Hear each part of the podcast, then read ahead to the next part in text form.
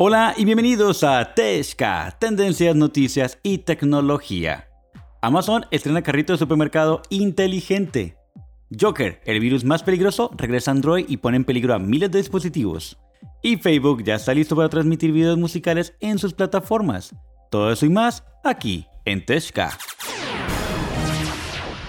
Lo nuevo de Amazon es un carrito de supermercado inteligente que sabe lo que compras, lo pesa y hasta incluso te lo cobra sin necesidad de un cajero.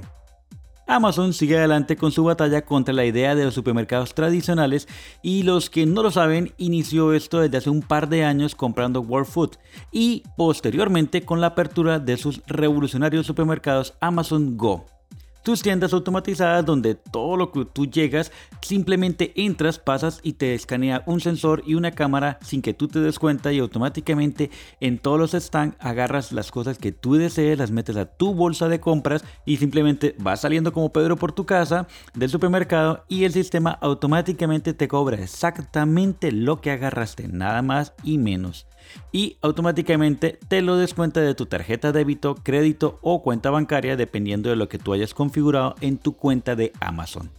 Bien, ya sabiendo esto y siguiendo con la idea, hoy Amazon da a conocer el nuevo Amazon Dash Car, que es un carrito de supermercado inteligente que ofrece la misma experiencia para comprar pero sin filas ni pagar en cajeros ni nada de esas cosas ya que todo lo hace directamente desde el mismo carrito.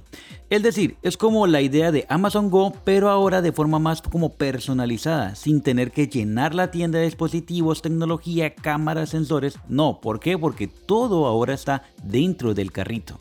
Pues según explica Amazon, este nuevo carrito inteligente cuenta con una pantalla integrada, cámaras, sensores y hasta una báscula para detectar automáticamente lo que metemos dentro de él. Identifica todos los productos sin necesidad de tener que escanearlos. Los pesa, carga automáticamente a nuestra cuenta de Amazon, como les decía anteriormente, para que así salgamos del supermercado sin tener que pasar por un cajero, ni que nos cobren, ni tener que escanear todos los productos nuevamente cada uno, ni nada de esas cosas. Incluso sabrá cuánto saquemos un producto del carrito para eliminarlo de nuestra cuenta.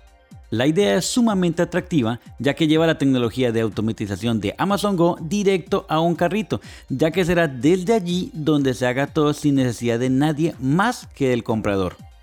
Lo interesante de esto es que Amazon estará en posición de poder comercializar este carrito para otras tiendas de autoservicios y que lo puedan añadir a sus servicios integrados, aunque esto último no ha sido confirmado aún por el mismo Amazon. El nuevo carrito inteligente de Amazon hará su debut a final de este año en un nuevo supermercado de Amazon en Los Ángeles. No se trata de Amazon Go, aclaramos, sino de una tienda de conveniencia tradicional que estrenará estos carritos. De hecho, la tienda también tendrá carritos normales e incluso cajeros. Para aquellos clientes que deseen probar estos carritos inteligentes tendrán que pasar por una fila especial al final para salir directamente sin hacer filas ni pasar por un cajero que les cobre. La idea de los carritos inteligentes no es del todo nueva, ya que Japón es uno de los primeros que empezó con la experiencia de estos, pero en todos los proyectos requería que los usuarios escanearan sus productos antes de meterlos al carrito, mientras que la idea de Amazon no es así. Y es por eso que tal vez estamos al punto de mostrar algo totalmente nuevo, ya que estaremos ante una compra realmente automática, sin tener que portar o sacar dinero ni tarjetas de crédito. Solo se necesita meter nuestra cuenta de Amazon cuando elijamos un carrito. Así que prepárense porque dentro de muy poco tiempo todos los supermercados que conocemos van a tener este tipo de carritos inteligentes y va a ser mucho más fácil poder comprar nuestras cosas favoritas. El problema va a ser para la gente que no ha llegado todavía a esa vanguardia tecnológica o de pronto, como decimos por ahí, se quedó un poco atrás. Para ellos va a ser un poco más difícil adaptarse, pero no imposible. Por otro lado, Joker, el famoso virus, regresa a Android y pone a millones de dispositivos en peligro. Sí, por desgracia, en los últimos años hemos visto cómo los hackers se esmeran cada vez más para poder crear virus mucho más difíciles de detectar. Y a pesar de que todos los esfuerzos de Google y sus servicios de PyProtect sigue logrando escabullirse. Seguramente recuerdan el nombre de Joker, el cual hace referencia a uno de los virus más peligrosos de Android, Quizás no por el daño que causa, que igual es bastante, sino porque es muy difícil de detectar. Y justo cuando pensábamos que Google ya había acabado con el famoso Joker, una nueva investigación indica que el virus ha regresado y con más fuerza que nunca. Este virus logra instalarse en aplicaciones dentro de Play Store, por lo que a los ojos de los usuarios las aplicaciones infectadas por el Joker no suponen ningún riesgo debido a que se están instalando desde una fuente oficial.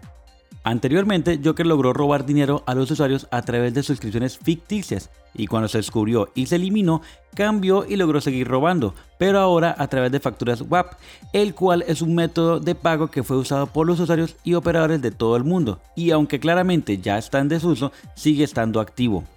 Sin embargo, el nuevo Joker ahora es capaz de descargar virus e instalarlos en los dispositivos de los usuarios y hacer nuevamente las suscripciones ficticias, por lo que a pesar de que los virus siguen cambiando, su método es el mismo, robar dinero a los usuarios. El problema con este tipo de virus es que es difícil de detectar y tiene la capacidad de infectar a millones de dispositivos y cuando se toman acciones el daño es demasiado tarde. Así que pues tengan mucho cuidado con sus dispositivos Android y no se confíen de su misma plataforma de Play Store porque pueden tener un Joker dentro de cualquier aplicación. Y por último, les cuento que Facebook ya está listo para transmitir videos musicales y es que ya está finalizando los últimos detalles para entrar en competencia con YouTube con la transmisión de videos musicales con licencia, una dinámica que se estrenará el próximo mes en Estados Unidos. Y como les dije en los podcasts anteriores, Facebook ya está coordinando esfuerzos con los artistas para tener todo listo antes del primero de agosto de este año. Para ello, Facebook está trabajando en las páginas vinculadas con los artistas como base, ya que allí sube todo el contenido multimedia que comparten todos sus artistas con los fans. Así que si tú eres uno de esos artistas que está comenzando o incluso ya lleva una trayectoria, este tema te va a interesar bastante para tu página de Facebook y es lo siguiente. Los administradores de estas páginas tendrán que habilitar una nueva configuración para que Facebook agregue los videos musicales. La idea es crear una biblioteca completa del artista, así que se incluirán tanto los videos que pertenecen a las canciones como aquellos que forman parte de la promoción. Cuando los artistas otorgan este permiso a Facebook, mediante la configuración también le dan acceso a una serie de métricas sobre el rendimiento de los contenidos generados automáticamente los artistas tendrán ciertos controles sobre esta dinámica. Por ejemplo, podrán eliminar los videos que no deseen que se muestren o editar el contenido de géneros automáticos y entre otras acciones. Pero mucho ojo porque los artistas y los administradores de estas páginas tienen como fecha límite el 1 de agosto para ajustar la configuración y habilitar los permisos necesarios para que Facebook realice el proceso. Si no lo hacen, Facebook creará automáticamente una página independiente de ella con los videos del artista y por supuesto esta página será gestionada únicamente por Facebook. En cualquiera de los casos, Facebook se encargará de que los videos se muestren a los usuarios en diferentes secciones y por supuesto Facebook Watch será uno de los destinos de estos videos musicales. Por el momento, Facebook no ha dado comentarios al respecto, así que tendremos que esperar el estreno, que al principio será en Estados Unidos, pero lógicamente muy rápido pasará a Europa y a Latinoamérica, así que esperamos todos con ansias. Y bien, así hemos llegado al final de este podcast por el día de hoy, pero ya lo saben, mañana mismo estaré a la misma hora aquí. No me voy sin antes recordarles que si quieren más tendencias y noticias pueden encontrarlas en nuestras redes sociales y nos pueden encontrar como Teshka 2020 Instagram, Twitter y Facebook. Los dejo, espero que tengan un excelente resto de miércoles, un fuerte abrazo, chao.